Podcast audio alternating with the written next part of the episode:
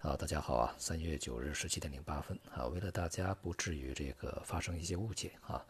对前面的一个音频呢做一下小小的补充啊。那么我所指的在近期啊，短期对于一些市场没有必要太过恐慌啊，它有可能会持稳反弹呢，主要指的是外围的一些股市，比如说欧美啊、亚太以及呢大宗商品，比如说原油啊，还有这个债券市场里面的收益率，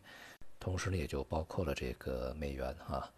因为在此之前，这个连续的大幅下跌，呃，需要一些市场啊，它正常的一个空头回补啊，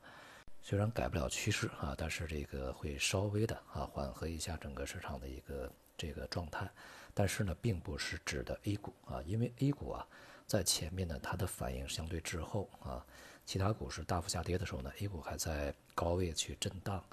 所以呢，在接下来不排除 A 股啊会出现补跌。也就是呢，大家方向一致啊，中间的节奏呢稍有一些差异，所以呢，对于这个接下来 A 股啊，无论是短期还是中期，它的一个反弹呢，不宜寄予太过乐观的期望值啊。目前呢，恐怕啊，首先要去应对的呢是它的可能会出现的这种这个直线啊单边的持续下跌啊，中间没有任何反弹这种，尤其是在前期被过分热炒的一些板块，恐怕更是如此啊。总的来说呀，无论是在这个过程中有没有反弹啊，大的趋势向下呢，目前看是一个相对比较明确的事情。